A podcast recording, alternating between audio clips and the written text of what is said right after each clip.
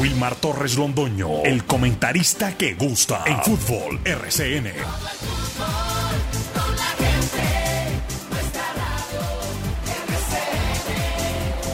Fútbol RCN.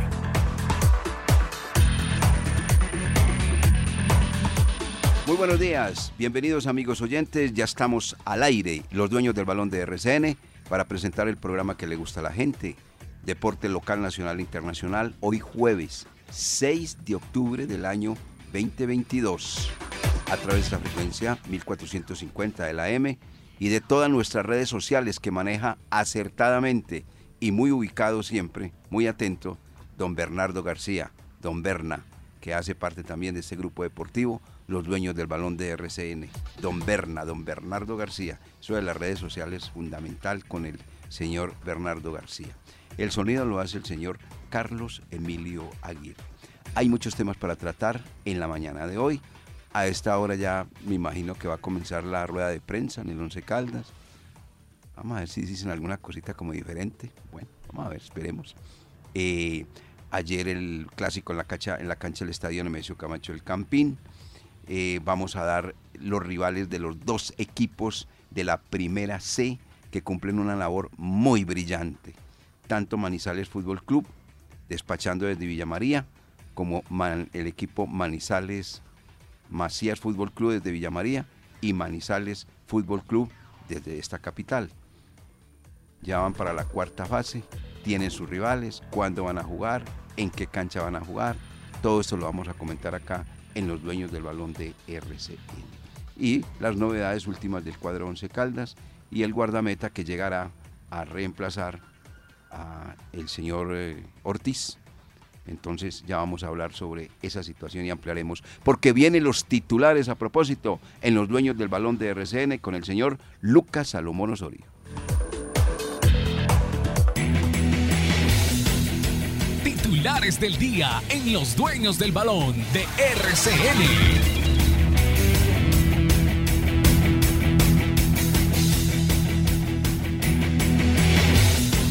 Independiente Santa Fe le remontó el clásico a Millonarios y ahora es segundo de la Liga Betplay. Nacional ante Independiente Medellín, otro de los juegos adelantados esta semana en la liga, programado para las 8 de la noche en el Atanasio Girardot. También se ponen al día Bucaramanga y Águilas Doradas en duelo correspondiente a la primera fecha de la liga. 5 y 30 para este compromiso. Once Caldas confirma dos bajas para el duelo ante Cortuluá. Uno de ellos tendrá que ser operado del hombro en los próximos días. La delegación colombiana ya suma más de 100 medallas en los Juegos Suramericanos y se mantiene segunda en el medallero. Johan Carbonero asiste en el empate de Racing Club ante Defensa y Justicia. Borja anota doblete en la goleada de River sobre Estudiantes. Y se siguen destacando los, eh, los jugadores que estuvieron en Once Caldas. Oscar Estupiñán sigue con sus buenos números y ayer le dio la, la victoria al Hull City ante el Wigan.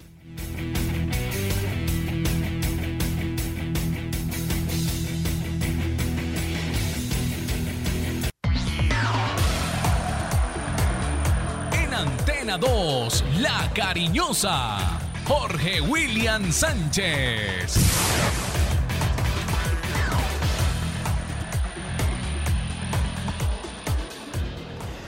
Saludo cordial, muy buenos días, bienvenidos. Estos son los dueños del balón.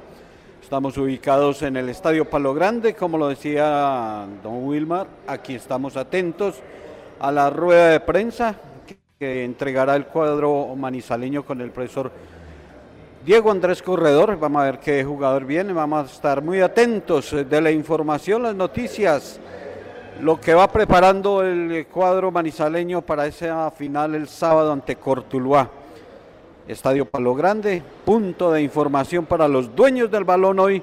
Bienvenidos.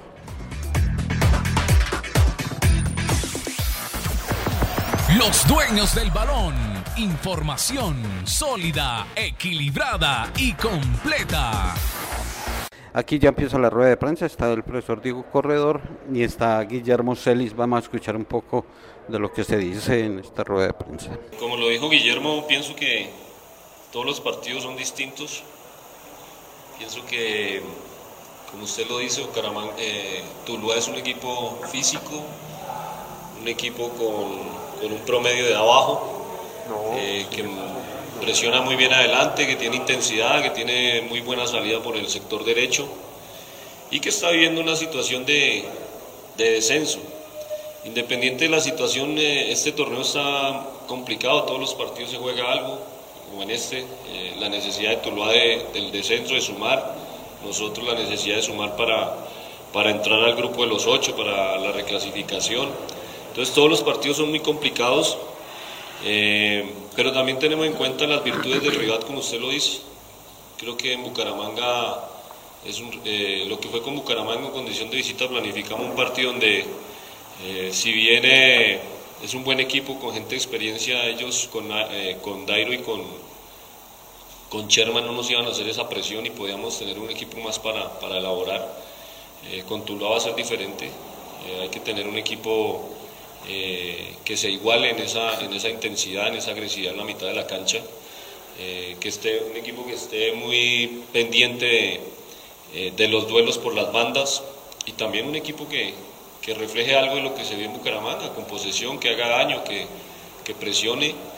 Eh, pero sí la, la, situación de ellos es mucho más complicada la de nosotros. Eh, un, descenso no se le desea a nadie.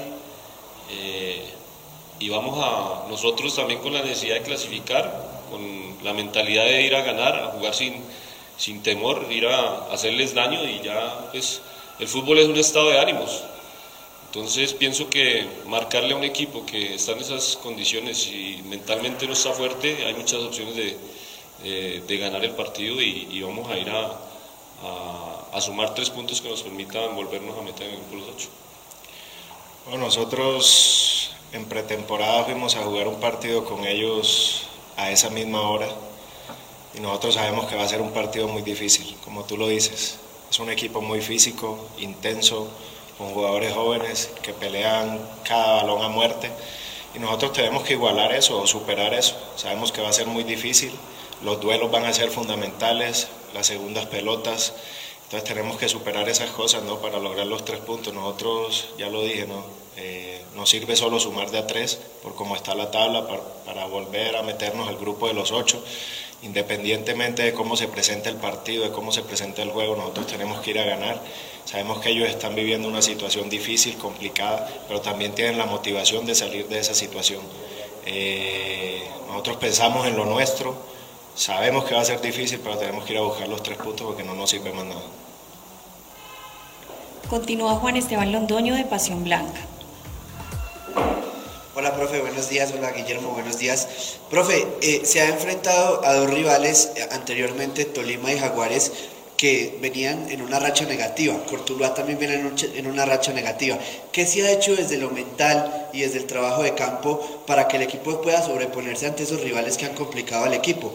Y para Guillermo, eh, se ha generado juego, pero no se ha tenido la contundencia que se tuvo en las primeras fechas. ¿Qué han hablado ustedes al interior del grupo? Y si creen que eh, han obviamente excedido, el ex, excedido los centros y por qué no mirar el remate fuera del área. Gracias. Juan, buenos días. Sí, nosotros hemos hablado con el grupo y eh, se lo manifesté a ellos que es un grupo que se entrena muy bien, que hace caso al plan, que a veces jugamos mal y a veces jugamos bien, pero siempre está la actitud de querer hacer las cosas bien. Pero nos falta en, eh, esa parte de la mentalidad ganadora, de salir a, como se dice, a comerse al rival, a, hacer el gol rápido y, y, querer pasar por encima del rival con otro gol, no defendernos, eso es lo que hemos hablado. El grupo ya lo, entre ellos también eh, se han hablado y en estas cinco fechas vamos a tratar de, de demostrar esa, esa actitud ganadora, esa rebeldía para podernos meter en el, en el grupo de los, de los ocho. Y bueno, cinco partidos donde, repito, hay que sumar eh, nueve puntos. Hermano, yo creo que el fútbol es, eso es lo lindo del fútbol, ¿no? El fútbol es, es cambiante, es impredecible. En las primeras fechas llegábamos una, dos veces, la metíamos. Estamos creando situaciones que creo que por eso no debemos preocuparnos. Y ahora no la estamos metiendo, ¿no? Lo vimos el fin de semana con Jaguares, en Bucaramanga, también en el primer tiempo hicimos unas tres o cuatro transiciones que, que pudieron terminar en gol. Pero esto es fútbol, ¿no? Nosotros, ya lo dijo el profe, el grupo se trabaja muy bien, nosotros somos conscientes y tenemos autocrítica, que los que entramos al terreno de juego somos nosotros los jugadores. Como lo dice él, ¿no? Nosotros tenemos equipo, tenemos plantel para someter y para tratar de, de, buscar los goles rápidamente. De pronto nos ha faltado eso, en ir a presionar arriba, a someter al rival, a que no nos salgan jugando tan fácil. Y bueno, ojalá Dios quiera, nos quedan cinco partidos, cinco oportunidades para meternos en los ocho, para cambiar la historia, eh, para generar tranquilidad y para recuperar el, cariño y, de la gente, que para nosotros es importante, ¿no? que la gente nos acompañe, que venga al estadio a alentarnos, pero sabemos que eso es, es, de nosotros y a la gente se recupera con resultados y con buen fútbol y nosotros somos conscientes de eso. Continúa preguntando Jorge William Sánchez de los dueños del balón. Profe, saludos cordial, buenos días, Guillermo. Profe, ¿Qué tal la semana? Eh, ¿Ha hablado con los jugadores? Eh, ¿Siente que hay confianza en ellos? ¿Ustedes de, pronto está angustiado, preocupado, ansioso? ¿Vamos a ver algo diferente del Once Caldas ante Cortuluá, eh, más agresivo? háblenos un poco de eso, Guillermo. en los equipos de fútbol, cuando gana, ganan todos, cuando pierden, pierden todos pero en este caso eh, eh, hay un grupo de jugadores encabezados por usted eh, que, tienen mucha experiencia, liderazgo, y en estos momentos difíciles donde deben de aparecer. Ustedes los de pantaloncito largo, los grandecitos, ¿qué se hablan? ¿Qué dicen? ¿A qué se comprometen con el hincha en estas cinco finales que se vienen? muy amables. Jorge, como lo manifesté en la pregunta anterior, este equipo se entrena muy bien. Este equipo es un equipo eh, de buenos jugadores, de buenas personas, de gente profesional, gente seria. Aquí no tenemos tema de, indisciplina, no tenemos excusas en, ese, en esa parte.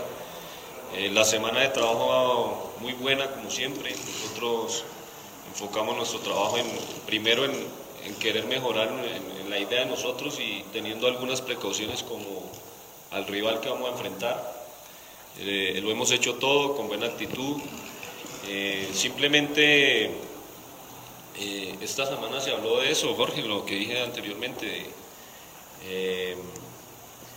mejorar todos la parte actitudinal, en esa mentalidad ganadora, en convencernos que quedan cinco partidos muy importantes que hay que enfrentarlos como finales eh, y cuando no hay buen fútbol hay que jugar con, con, el corazón, correr, meter todo el mundo, pero hay que sacar los, los, tres puntos como sea. No nos sirve ya nomás que jugamos bien en Bucaramanga, que buenas, para mí Bucaramanga era para ganar el partido. Una de las opciones que tuvimos ganar 1-0, eh, porque esto no es de jugar bonito, esto es de puntos también.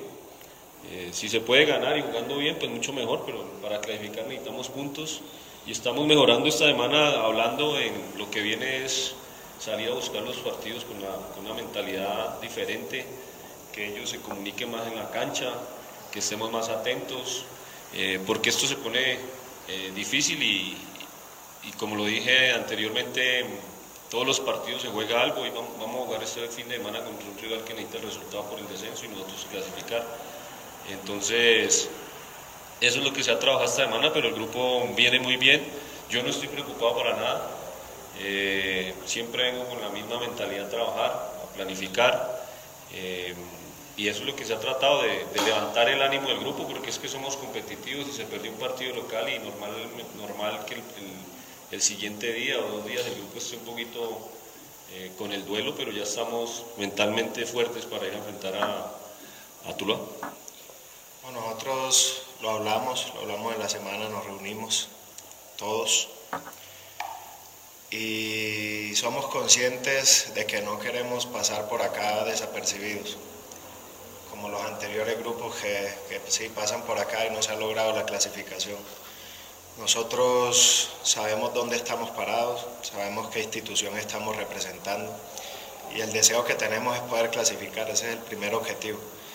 Eh, ya lo dije, tenemos cinco oportunidades, está en nuestras manos, no en manos de, no dependemos de nadie más, gracias a Dios. Tenemos la oportunidad de clasificar y esperemos eh, conseguir los tres puntos el día sábado.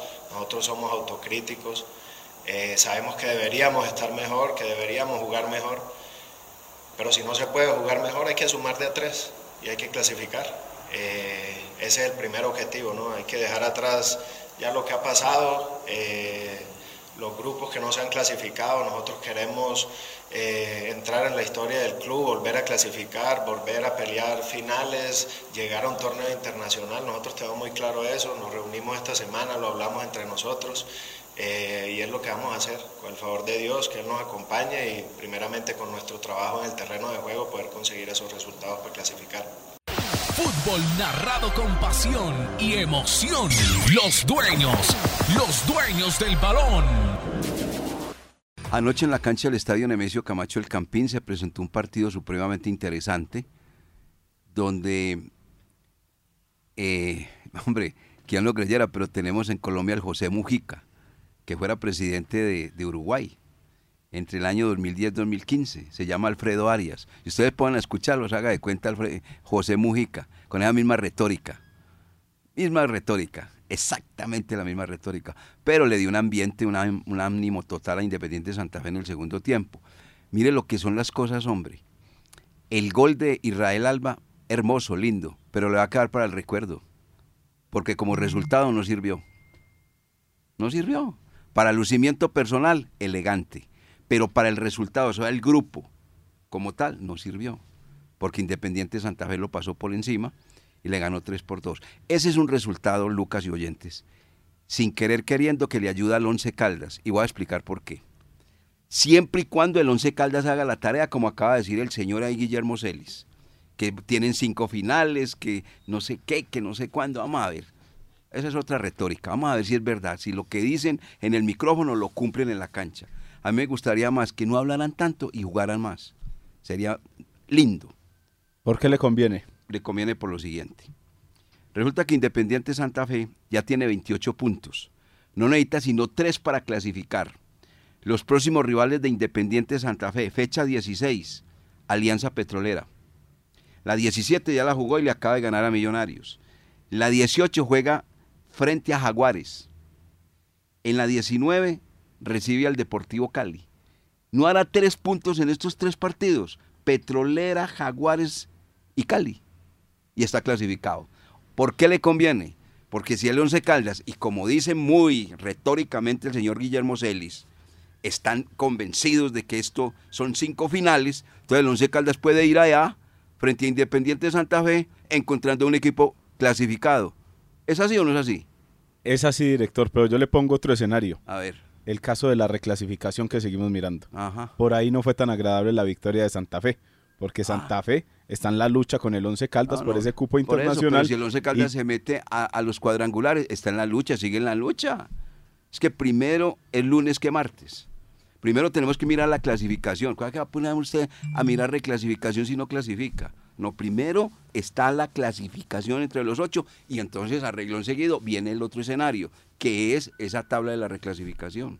Por eso le digo, ese partido, para mí, hombre, le está diciendo al Once Caldas, venga pues hermano, nosotros necesitamos nada más tres puntos, ya colgado no estamos ganan uno de estos cuatro partidos, no digamos los cuatro porque si es el cuarto del once, de los tres anteriores, y listo, tiene tres puntos, hace 31 y está clasificado. ¿Cómo brincó Santa Fe en la tabla de posiciones con dos victorias consecutivas? La, que, la de Envigado y la de ayer ante Millonarios, porque eso le permitió saltar de la posición décima a la segunda, situación que obviamente uno espera que pase también en el cuadro Once Caldas. Es que desde hace cuánto el equipo blanco no, no hilvana dos victorias consecutivas, que lo, ten- que lo tengan con tranquilidad. Eso mismo está pensando la gente de Millonarios. Lleva cuatro partidos donde solamente hizo un gol.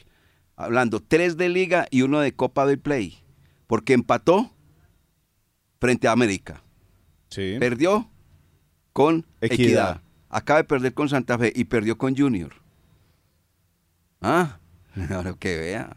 Y es el super equipo de Colombia. Entonces ahí están las cosas. Así que, que no, no es fácil. La situación es supremamente comprometedora para Millonarios.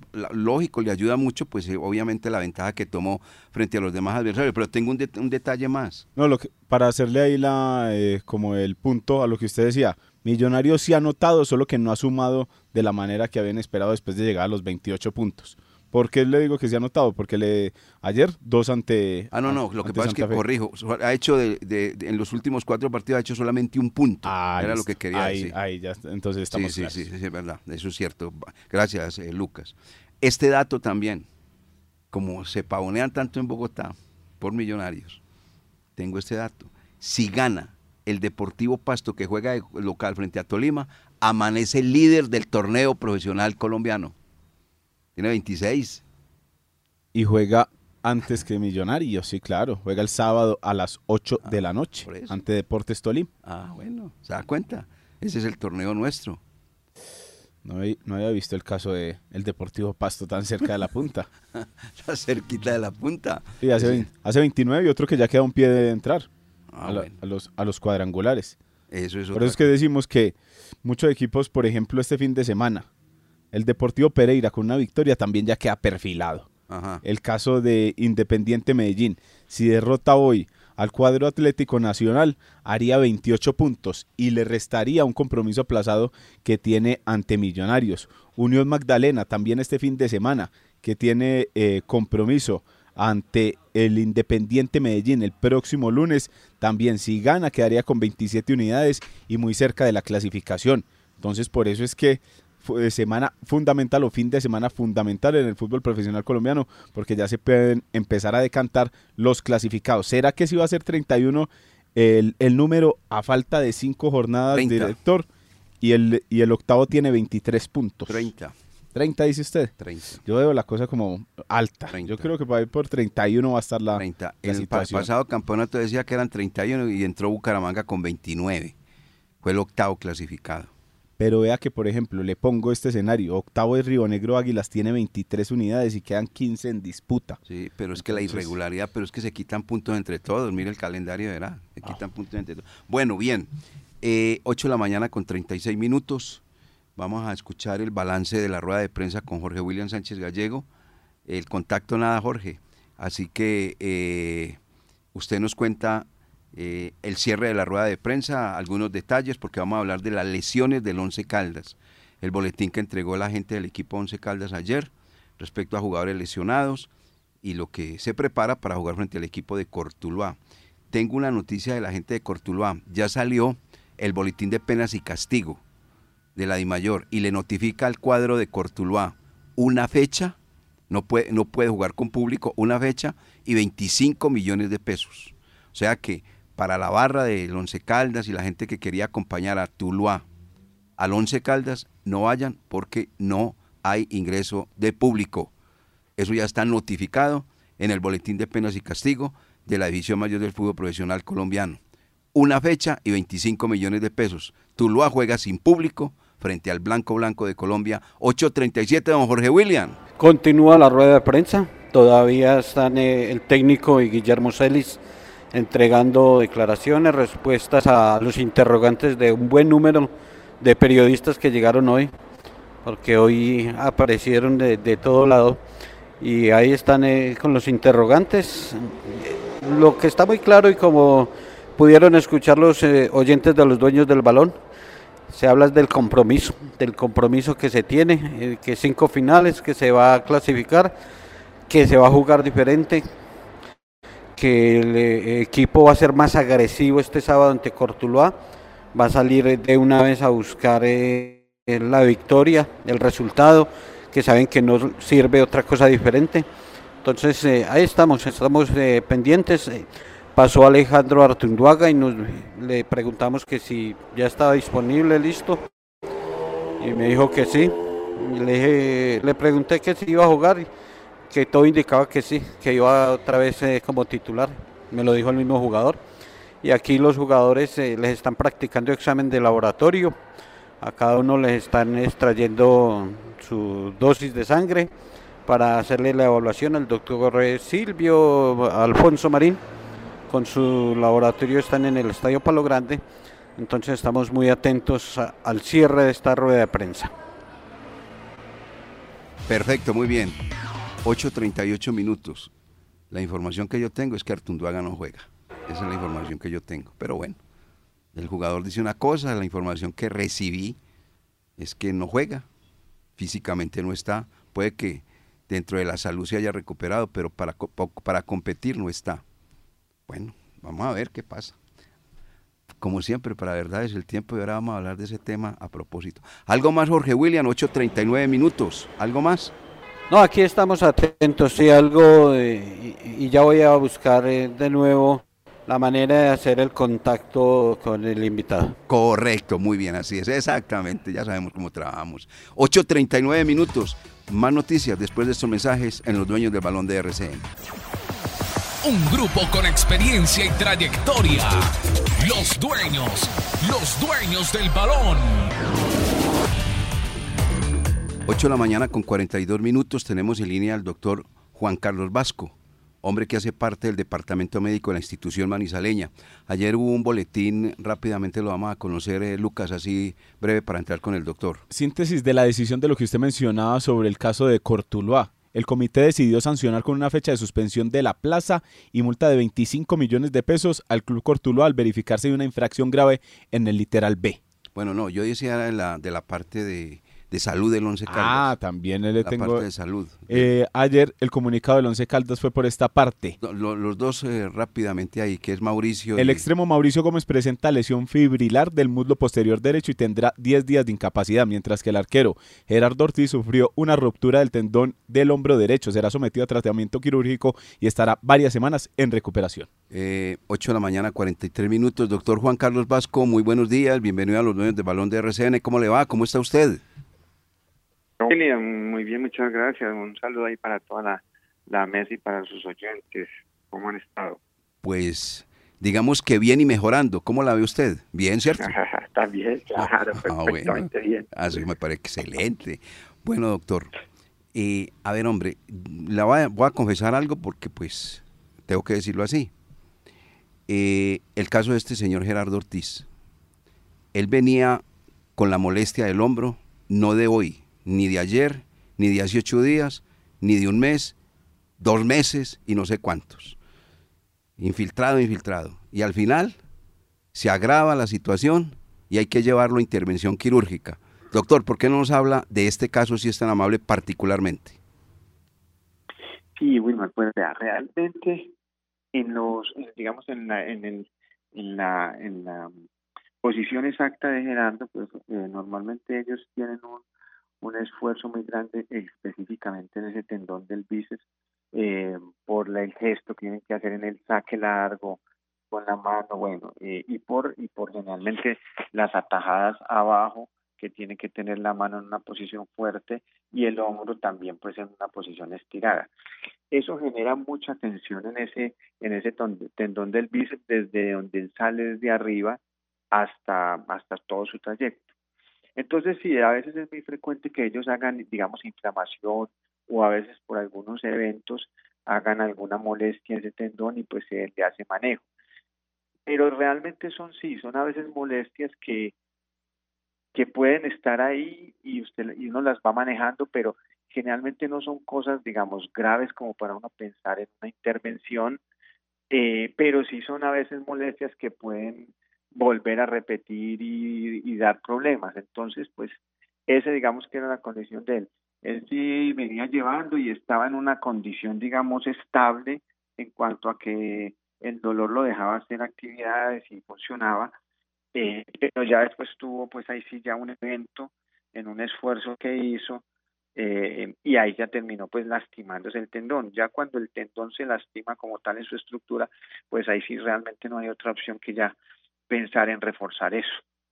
Esa es más o menos pues la situación. Correcto. Eh, como es una intervención quirúrgica y es obviamente una extremidad, como usted acaba de explicarlo, muy delicada en el funcionamiento del jugador como arquero que es, eh, puede ser una incapacidad de tres meses para volver a, a la competencia activa viva como tal? Sí, más o menos eso, entre dos, tres meses. Sí, para competencia generalmente son sí los tres meses probablemente se, se pueda llevar. Correcto. Y en el caso de Mauricio Gómez, doctor. No, Mauricio pues tuvo una lesión eh, pequeña en, el, en un tendón, en el músculo del recto anterior del, del muslo.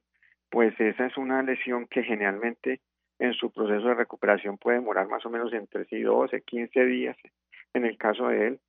De hecho, esta mañana le di una, le hice un controlcito pues eh, con ecografía y pues ha progresado pues muy, muy satisfactoriamente, ya con una cicatrización muy adecuada. Eh, es muy probable que el fin de semana ya termine el proceso de rehabilitación como tal y ya se pueda dejar pues como a cargo de, de preparador físico y pues terminar de, su proceso de recuperación. Eh, doctor Juan Carlos Vasco, y en el caso de Alejandro Artunduaga, el lateral, eh, médicamente superado todo, pero pues obviamente físicamente el jugador es otro, otro cuento, pero médicamente eh, superado absolutamente todo, ¿no? Sí, pero específicamente con el caso de Alejandro, o sea, ellos tienen una, una patología que en el caso es una es una luxación del hombro. Entonces, en esas luxaciones del hombro, lo que termina pasando es que se rompe una, un tejido que es la cápsula, que es lo que detiene el hombro, digamos, dentro de la articulación. Cuando eso se rompe, a veces todos esos tejidos quedan estirados. Los tejidos, digamos, cicatrizan, pero a veces puede pasar que, eh, como en muchos casos, mm, puede haber recidivas en un futuro. Usted ve, por ejemplo, el eh, jugador eh, Ricardo de Medellín, muchas veces él tiene episodios, está jugando, él hasta él mismo ya aprende a acomodarse, porque generalmente esas luxaciones tienen una probabilidad de recidiva.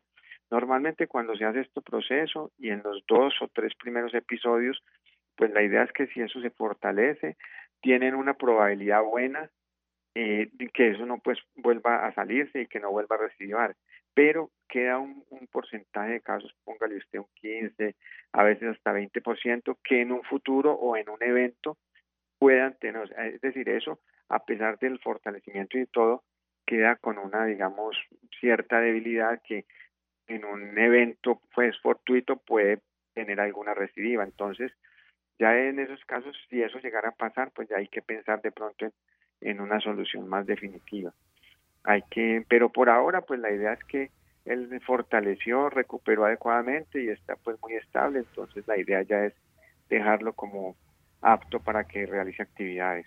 Doctor Juan Carlos, ¿para cuándo está programada la cirugía del guardameta Gerardo Ortiz? ¿Ya se conoce fecha? Pues la idea es probablemente operarlo la semana que viene, posiblemente el miércoles, eh, esperando a conseguir los eh, materiales y pues los permisos que generalmente autoriza la, la ARL. Entonces, probablemente sí para el miércoles yo creo que estaríamos, si Dios quiere, realizando el procedimiento. Muy bien. Doctor Juan Carlos, fuera de Ortiz, fuera del caso de Gómez, el caso de Artunduaga, ¿tiene alguno más para atender en este momento en el 11 o ese, ese es el estado clínico en este momento de la institución manizaleña?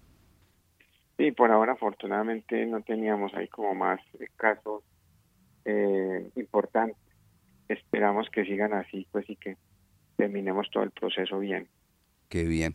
Doctor, ¿me permite hacerle una pregunta no de tipo médico profesional, sino deportivo? ¿Me permite? Claro. Bueno, ¿clasifica o no clasifica el Once Caldas? Claro, sin duda que vamos a clasificar. Hay que ponerle toda la toda la fe y toda la el positivismo. Sí, pues está un poquito complicado, pero pues ahí ahí están los, los partidos y ahí las opciones. Esperemos que sigamos creciendo y que podamos lograr ese objetivo. Qué bien. O sea, doctor, que usted quiere decir que los puntos que usted le aplica a un paciente, que los tenga el Once Caldas a ver si puede clasificar, es lo que quiere decir, ¿sí o no? Ahí están, ahí están listos.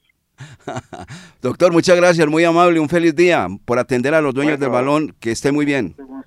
Un saludo para todos, que estén bien, adiós. Muchas gracias. Juan Carlos Vasco. Ahí está. Tema de, Once Caldas.